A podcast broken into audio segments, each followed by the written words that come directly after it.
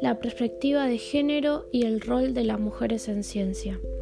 El origen de los prejuicios implícitos hacia las mujeres se genera desde la infancia temprana, cuando los niños aprenden el mundo que los rodea, crean en el cerebro asociaciones neuronales que relacionan conceptos y recuerdos inconscientemente. Una psicóloga que asesora a una universidad sobre la diversidad explica que el cerebro inconsciente está a cargo de la mayoría de nuestro funcionamiento diario. Y que también decía que si cada vez que vamos a trabajar, que encendemos la tele o que escuchamos la radio y vemos que los hombres están asociados al liderazgo, a un mayor estatus y a una mayor capacidad, eso es lo que nuestro cerebro inconsciente va a aprender.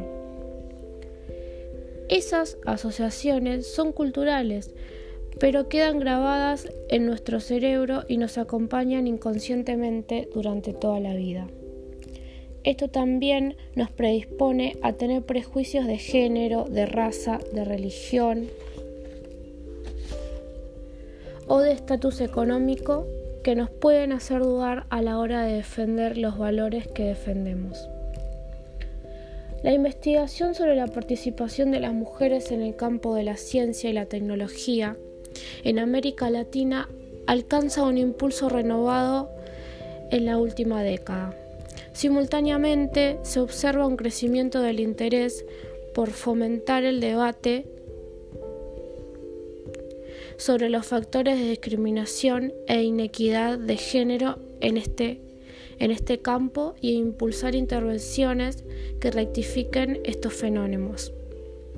Sin embargo, esta temática no ha logrado aún promover una atención amplia por parte de los sectores dedicados a los derechos de la mujer o al desarrollo de la ciencia y tecnología.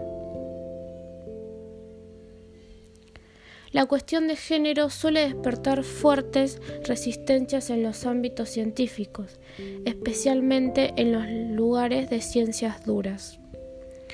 Se lo suele vincular a cuestiones sociopolíticas o culturales que pueden ser importantes, pero que no acreditan la necesaria legitimidad para ser aceptadas como de incumbencia científica y aún menos como una corriente de pensamiento que aporta nuevas concepciones epistemológicas, metodológicas y educativas.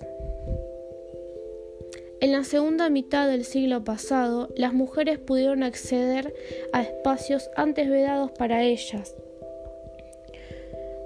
Hoy desde, ese entonces son cada vez más las mujeres que trabajan fuera del hogar, que se vuelven contribuyentes absolutas de sus familias, que se independician económicamente y que encuentran espacios laborales de realización.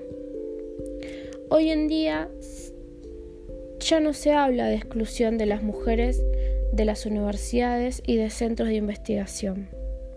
Se aprecia una creciente presencia de las mujeres en el ámbito de las ciencias, especialmente en las sociedades modernas y de mayor desarrollo.